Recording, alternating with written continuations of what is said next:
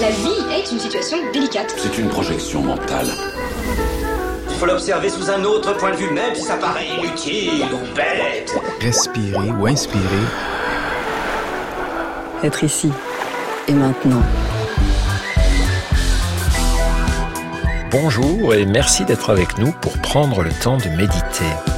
Voici le sixième épisode de notre série. Aujourd'hui, nous réfléchirons aux nombreux liens entre méditation, action et non-action. France Inter. Christophe André. Le temps de méditer. Pour beaucoup de personnes, la méditation évoque l'image d'un moine ou d'une nonne assis, immobile en position du lotus, en pleine conscience, dans l'enceinte calme d'un monastère quelque part en Orient. Mais en réalité, la méditation, c'est aussi un enfant sur la plage, s'affairant à son château de sable, et qui s'arrête de temps en temps pour regarder intensément la mer. C'est un médecin qui écoute son patient avec attention et bienveillance, sans le juger, sans penser à rien d'autre. C'est une femme qui fleurit une tombe au cimetière, en respirant doucement et en laissant affluer les souvenirs en elle. C'est un homme âgé qui jardine, absorbé par sa tâche. Toutes et tous, alors même qu'ils sont en pleine action, sont aussi en pleine conscience. C'est une erreur de débutant que de faire une différence trop stricte entre méditer et agir. L'expérience des pratiquants leur apprend, au contraire, que les liens entre méditation et action sont étroits, et que méditer nous enseigne, entre autres choses, à mieux agir, et parfois à ne plus agir du tout, ce qui ne revient pas à ne rien faire. La méditation est souvent associée à l'immobilité, qui semble par essence très éloignée de toute forme d'action. Mais l'immobilité, si elle est une base, et souvent une règle, peut aussi supporter de nombreuses exceptions, Certains disent même que l'immobilité n'est qu'une option dont on peut s'écarter régulièrement. Ainsi, dans la tradition zen, qui accorde pourtant beaucoup d'importance à l'assise immobile, presque tous les actes du quotidien peuvent être des supports de méditation. Manger, marcher, ranger, nettoyer, pourvu qu'on les accomplisse en pleine conscience, l'esprit aligné avec le corps. Voici ce qu'en dit Keisuke Matsumoto, moine au temple Komyoji à Tokyo. Le courant zen est célèbre pour le nettoyage fréquent auquel ces moines s'adonnent. Mais dans le bouddhisme japonais en particulier, le ménage a toujours revêtu une très grande importance du point de vue spirituel. C'est un acte visant à mettre de l'ordre dans son esprit. Notre esprit est le fruit de nos actions mises bout à bout ôter la poussière, purifie le cœur de ses passions. Déloger la saleté, fait tomber les attachements qui nous entravent.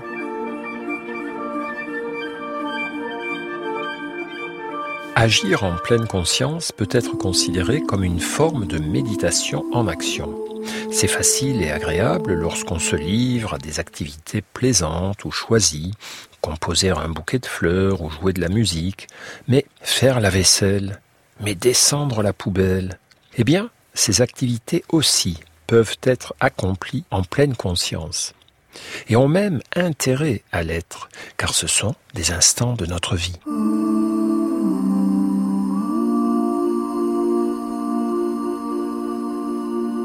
Le poète Christian Bobin écrit ainsi Tout ce qu'on fait en soupirant est taché de néant. Et il n'y a pas que nos soupirs, tout ce que l'on fait en rouspétant, en pensant à autre chose, en espérant être ailleurs, tout cela aussi est taché de néant. Introduire de la pleine conscience dans l'ensemble de nos actes quotidiens, c'est remettre de la profondeur dans nos superficialités, de la stabilité dans nos dispersions et de la vie dans notre vie. En pratique, à quoi peut bien ressembler cette association de la méditation et de l'action? Eh bien, c'est simple. Cela concerne toutes les étapes de l'action, avant, pendant et après. Méditer avant l'action Mais oui, ne serait-ce que sous la forme du recueillement qui peut être considéré comme un bref temps de méditation. Avez-vous remarqué comment notre société a éliminé tous ces moments et nous incite à nous précipiter sans cesse d'une action à l'autre? Autrefois, avant les repas, on récitait avec tous les convives une prière, le bénédicité. Ce petit moment de recueillement dont on trouve l'équivalent dans toutes les cultures avait pour vertu de faire prendre conscience de la chance de disposer de nourriture et de rendre grâce au simple fait d'être là et d'en bénéficier.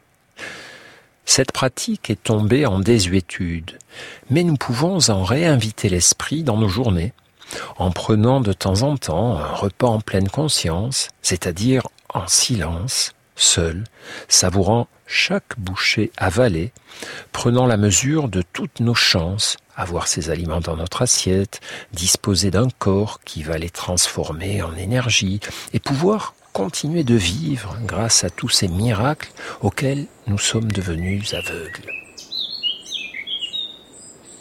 À quoi bon se recueillir semble se questionner notre époque, friande d'action et de rendement, d'accélération et d'efficacité. Mon ami le moine bouddhiste Mathieu Ricard a une réponse à cela. Lorsque nous donnons des conférences ensemble, il propose un temps de méditation et de recueillement dans notre loge avant d'entrer sur scène. Pas seulement pour nous concentrer et tenir des propos clairs, mais aussi, dit-il alors, pour clarifier nos intentions. Qu'est-ce que clarifier nos intentions? Eh bien, c'est par exemple se poser la question suivante. Sommes-nous là, sur scène, pour faire les malins, avec notre savoir et notre supposée sagesse, ou bien pour tenter de notre mieux de transmettre des connaissances et des convictions qui puissent être utiles aux personnes qui ont fait l'effort de se déplacer pour venir nous écouter. Ce temps de recueillement avant l'action nous permet de nous tourner vers l'essentiel. Ici, une conférence avec une transmission juste et sincère et un effacement de nos égaux derrière nos propos.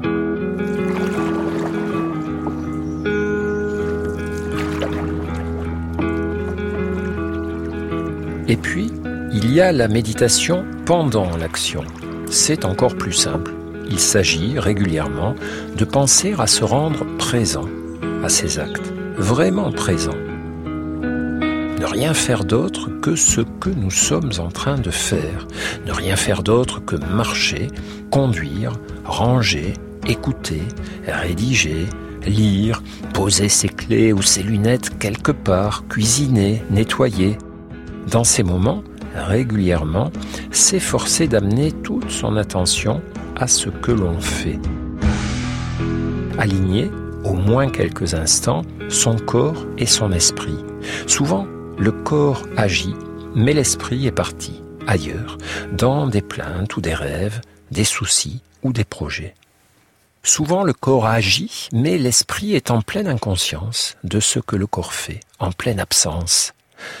Agir en pleine conscience, c'est utile pour éviter de toujours perdre ses clés et ses lunettes, mais c'est important aussi pour mieux écouter les autres, en écoutant simplement sans juger ni préparer ses réponses, pour mieux ressentir, mieux penser et mieux agir. Tous les travaux sur ce qu'on nomme le multitâche, faire plusieurs choses en même temps, conduire en téléphonant, parler en surveillant ses SMS, montrent clairement que cette habitude nous rend plus stressés et nous conduit à moins bien mener chacune des activités. À moins d'y être obligé, quel intérêt?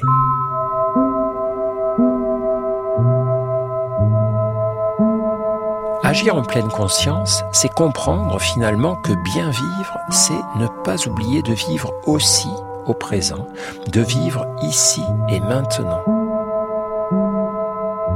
C'est s'attacher à saisir en toute chose le plaisir d'agir, d'exister, de fonctionner. Lorsque nous serons morts, nous n'aurons plus à faire la vaisselle, ni à descendre la poubelle. Peut-être regretterons-nous de n'avoir pas compris à temps qu'il s'agissait aussi d'instants de vie, et que tous sont bons à prendre, merveilleux à traverser, délicieux à habiter. Enfin, il y a la méditation après l'action. Parmi les mots de notre époque figure l'accélération de nos rythmes de vie. Qu'il s'agisse de loisirs ou de travail, nous subissons de plus en plus cette sinistre logique que les économistes appellent le flux tendu. Supprimer le moindre espace de temps libre pour agir, agir, agir, remplir d'actions productives jusqu'à la moindre seconde.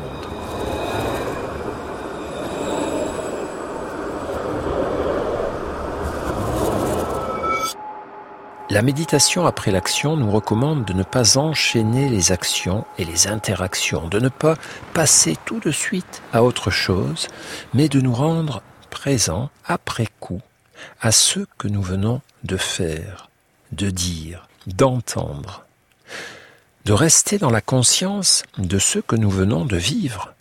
Dans quel état sommes-nous Quels jugements, quelles pensées, quelles émotions nous traversent Je me souviens du grand changement, une vraie révolution pour moi quant à mon niveau de stress, du grand changement qui se produisit dans mes journées de médecin lorsque je décidai d'appliquer cette règle et de faire cela à l'hôpital, entre chacun de mes patients. Au lieu de faire entrer le suivant à peine sorti le patient précédent, j'ai un jour décidé de refermer ma porte entre les deux, même quand j'étais en retard, d'aller m'asseoir à mon bureau et de respirer de prendre conscience de mon état, de m'accorder une ou deux minutes de pleine conscience comme un acte de respect pour moi-même et aussi pour les patients, celui que je venais de recevoir comme celui que je m'apprêtais à accueillir. Ce temps de digestion des événements de notre quotidien est souvent souhaitable et parfois indispensable après un conflit, une altercation, une contrariété, surtout ne pas passer tout de suite à autre chose, ne pas se jeter sur nos écrans, notre travail, nos plaintes. Bref, ne pas fuir l'inconfort émotionnel, mais au contraire, prendre le temps de méditer sur ce qui nous est arrivé, d'observer l'état dans lequel ça nous a mis, et d'envisager ce que nous pourrions faire d'adapté et non d'impulsif, maintenant. Qu'il s'agisse de nos erreurs ou de nos succès, de nos joies ou de nos peines, si nous voulons que toutes nos expériences de vie nous servent et alimentent notre sagesse, il n'y a pas d'autre moyen que de prendre le temps de laisser s'inscrire en nous le sillage et les enseignements intuitifs de ce que nous venons de traverser.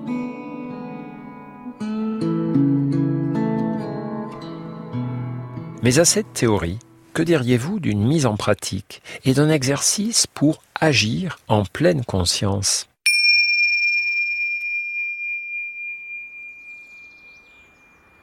Agir et méditer, cela n'a rien d'incompatible.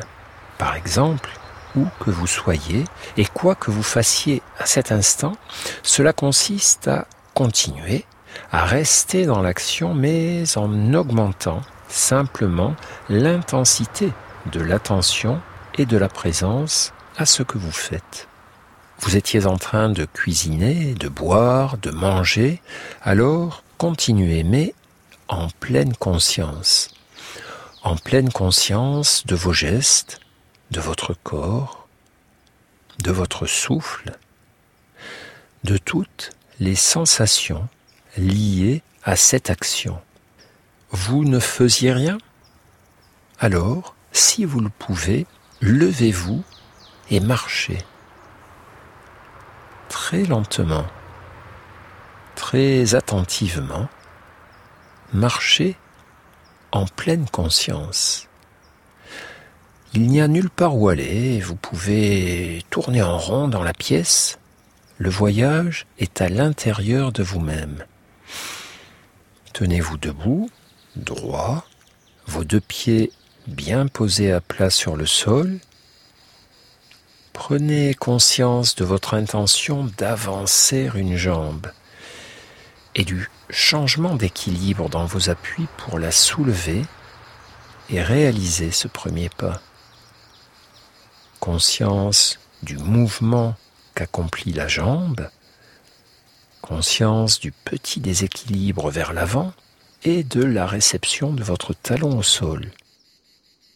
Conscience de la naissance spontanée du pas suivant et du nouveau changement dans l'équilibre de vos appuis. Laissez doucement les pas s'enchaîner, très très très lentement, les uns après les autres, prêtant simplement attention à chaque mouvement, à chaque changement, à chaque seconde de chaque pas, laissant votre esprit s'absorber entièrement dans cette marche lente. La marche en pleine conscience est un grand classique des retraites de méditation.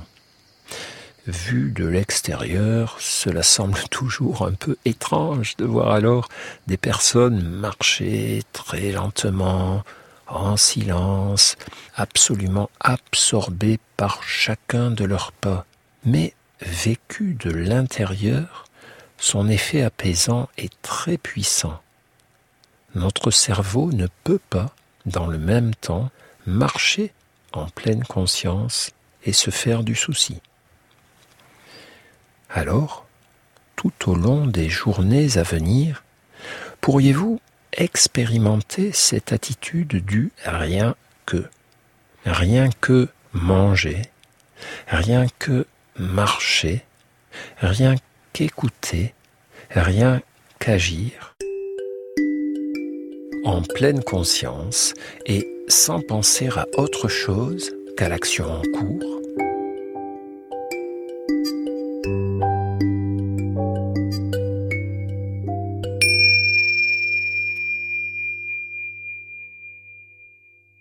Récapitulons. Quelle est l'utilité de ce mariage qui peut sembler contre nature de l'action et de la méditation? Il a au moins trois bénéfices. Nous apaiser, améliorer la qualité de nos actes et en approfondir le sens. Nous apaiser d'abord. Si vous avez le sentiment que la vie vous bouscule, que le stress vous submerge, que tout va trop vite, alors sans doute est-ce le signe qu'il faut en faire moins et le faire mieux? Pouvez-vous, plus souvent, ralentir et être présent et conscient de vos actes? Ce simple pas de côté mental peut tout changer.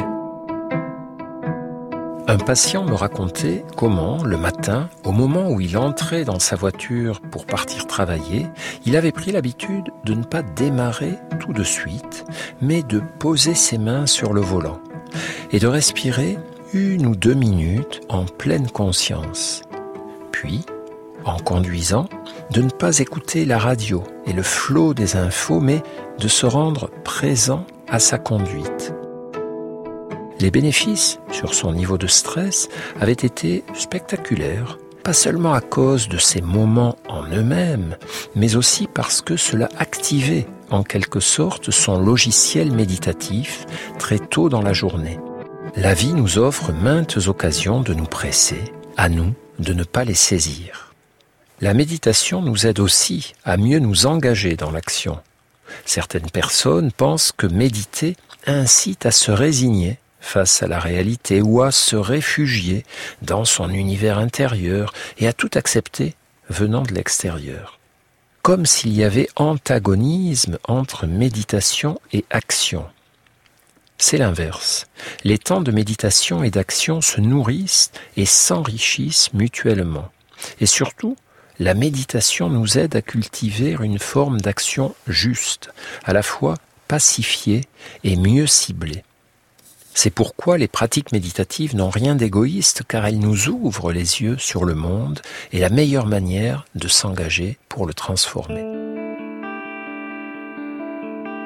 Enfin, la méditation associée à l'action nous aide à approfondir nos vies, à basculer du mode faire au mode être, ou plutôt à enrichir le mode faire par le mode être.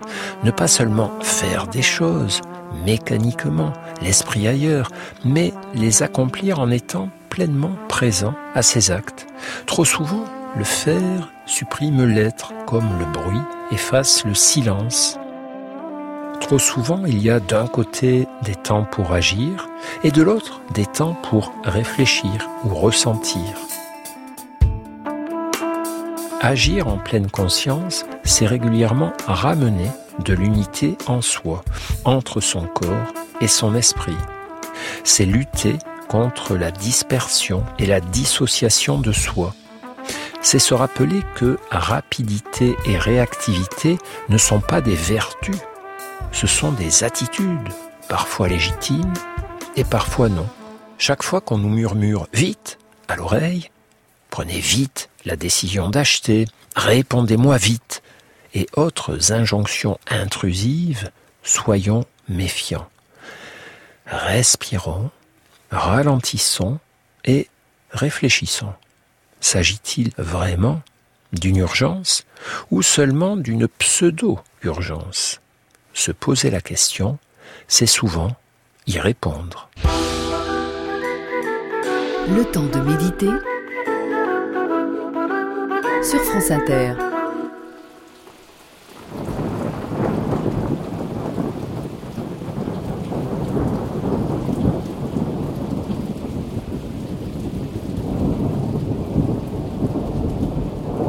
Il y a donc la méditation et l'action, bien plus proches qu'on ne le pense, et puis il y a la non-action. Personnellement, je ne connaissais pas la saveur de la non-action jusqu'à ma première retraite de pleine conscience, au tout début des années 2000. Durant une semaine, la règle était simple. Pas de livres, pas de journaux, pas de télé, pas de radio, pas de téléphone, rien.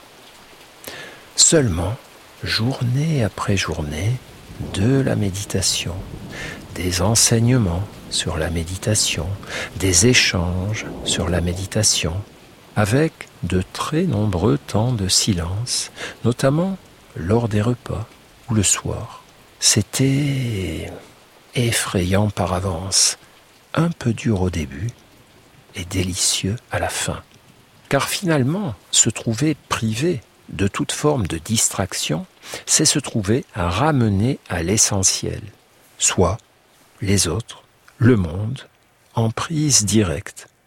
Pas de meilleur moyen de retour au réel, et à cette forme étrange de sérénité qui émerge de nous. Cette sérénité dont parle l'écrivain portugais Fernando Pessoa. Je m'apaise enfin, oui, je m'apaise un calme profond, aussi doux qu'une chose inutile, descend jusqu'au tréfonds de mon être. Cela ne vient pas du jour doux et lent, tendre et nuageux, ni de cette brise à peine ébauchée, presque rien, à peine plus que l'air qu'on sent déjà frémir, ni de la teinte anonyme du ciel, tachetée de bleu ici ou là, faiblement. Après une retraite méditative, le retour au quotidien peut être troublant, notamment pour les proches. Lorsque je fus rentré de ce premier stage, je conservais certaines habitudes prises pendant mon séjour. Le soir, par exemple, une fois couché, au lieu de lire, je restais éveillé en pleine conscience à digérer tranquillement tout ce que j'avais vécu dans la journée, plutôt que de remplir encore mon cerveau d'informations supplémentaires. Je me souviens de l'inquiétude de mon épouse, habituée à me voir lire le soir, et me découvrant allongé à côté d'elle, immobile, silencieux, fixant le plafond, les yeux ouverts, un vague sourire de bien-être aux lèvres, j'avais oublié de lui expliquer que cette nouvelle attitude ferait désormais partie de mes rituels d'endormissement, garant d'une nuit paisible. Cet état de non-action éveillée, en pleine conscience, offre de nombreux bienfaits. Ne rien faire, c'est vraiment délicieux, surtout quand on fait beaucoup dans ces journées. Pourtant, il semble que pour nombre d'entre nous, cela soit de plus en plus compliqué. En matière de dépendance, nous sommes toujours plus accros que nous ne le pensons. Et la dépendance à l'action ne fait pas exception. Une étude scientifique récente à ce propos m'a beaucoup impressionné. Des volontaires sont convoqués au laboratoire de psychologie où on leur propose de passer environ 15 minutes seuls, enfermés dans une pièce, à ne rien faire, sans écran, ni lecture, ni jeu possible. Non seulement la plupart racontent ensuite n'avoir guère apprécié l'expérience, mais beaucoup plus étonnant, s'ils ont la possibilité de tester une machine à distribuer des chocs électriques, sans danger mais douloureux, les deux tiers d'entre eux préfèrent s'administrer un petit choc désagréable plutôt que se confronter à l'inaction. Ne serait-ce qu'un quart d'heure. Bien sûr, les chercheurs avaient pris soin de vérifier auparavant que leurs volontaires n'étaient pas masochistes. Étonnant, n'est-ce pas? Et même euh, inquiétant pour notre liberté intérieure si elle ne peut se concevoir que dans une suite ininterrompue d'actions, d'agitations, de distractions. Mais le souci n'est pas nouveau et sans doute inhérent à notre nature humaine, comme le constatait Pascal. Quand je me suis mis quelquefois à considérer les diverses agitations des hommes et les périls et les peines où ils s'exposent, dans la cour, dans la guerre, d'où naissent tant de querelles, de passions, d'entreprises hardies et souvent mauvaises, j'ai dit souvent que tout le malheur des hommes vient d'une seule chose, qui est de ne savoir pas demeurer en repos dans une chambre.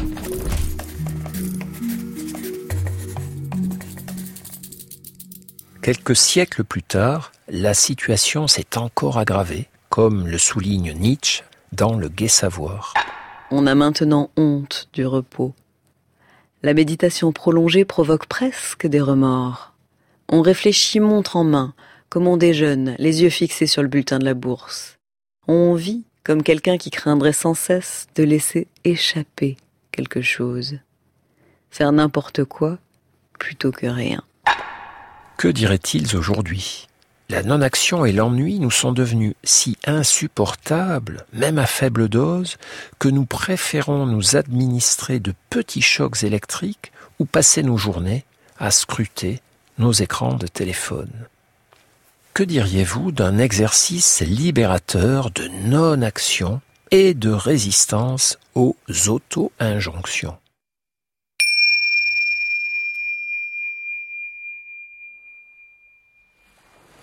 Redressez votre dos, ouvrez vos épaules et reliez-vous à votre souffle.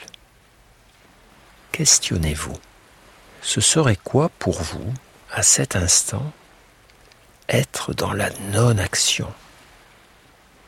Juste être là, sans rien rechercher d'autre que vous sentir pleinement présent, laissant filer toutes les injonctions à bouger, sentant votre souffle, votre corps,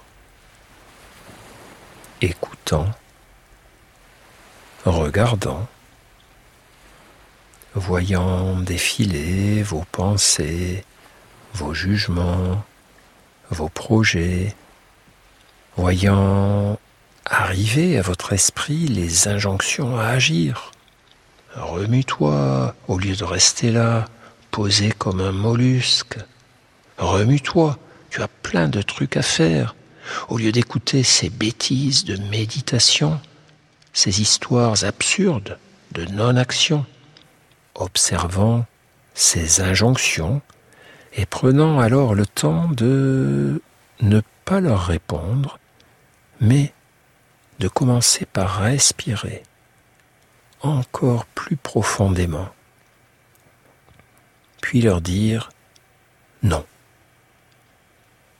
Non. Vous voulez que je fasse des choses urgentes, mais ce que je fais à cet instant est bien plus qu'urgent, c'est important, c'est vital, c'est méditer, c'est me sentir exister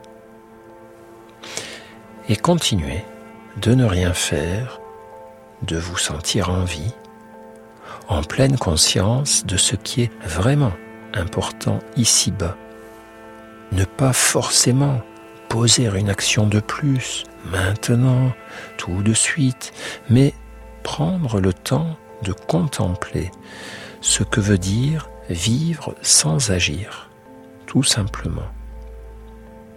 Prenant le temps de ressentir quel goût la non-action apporte à votre bouche, quel effet elle a sur votre corps, quel ressenti elle offre à votre esprit.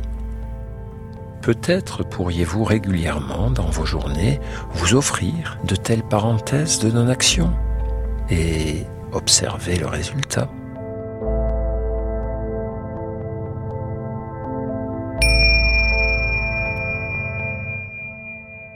Au-delà de ces bienfaits pour notre esprit et notre corps qu'elle nourrit et repose, la non-action est aussi un marqueur vital de notre capacité à rester des humains non aliénés et un enrichissement. Car la non-action, ce n'est pas somnoler dans son coin quand on n'a plus rien à faire. Ça, c'est ce que vivent les hyperactifs, esclaves du mouvement et du remplissage, ils ne connaissent que deux états, l'action incessante et le sommeil par épuisement. La non-action, c'est une troisième voie, c'est enrichir sa vie en cultivant un état intermédiaire entre action et repos, la pleine conscience de soi et du monde. L'éveil tranquille et immobile. Et c'est sans doute une voie de libération de tous les esclavages modernes, acheter, aller vite, remplir, agir. Mais il est temps pour nous de conclure. Certaines personnes se plaignent parfois d'être trop occupées pour avoir le temps de méditer. Elles nous disent, euh, sincèrement désolées, Ah, ça a l'air bien vos histoires de pleine conscience, mais moi je n'ai pas le temps de méditer. Allons bon, alors comme ça, vous avez trop de choses à faire pour prendre le temps de vous faire du bien, de vous connaître, de vous apaiser, de laisser décanter le tumulte de vos pensées. Hmm. Et si ce je n'ai pas le temps, c'était plutôt le signe évident que vous avez, au contraire, grand besoin de méditer Vous savez ce qu'en pensait Saint François de Sales? Une demi-heure de méditation est essentielle chaque jour, sauf quand on a une vie très occupée. Dans ce cas, une heure est nécessaire. Il avait raison.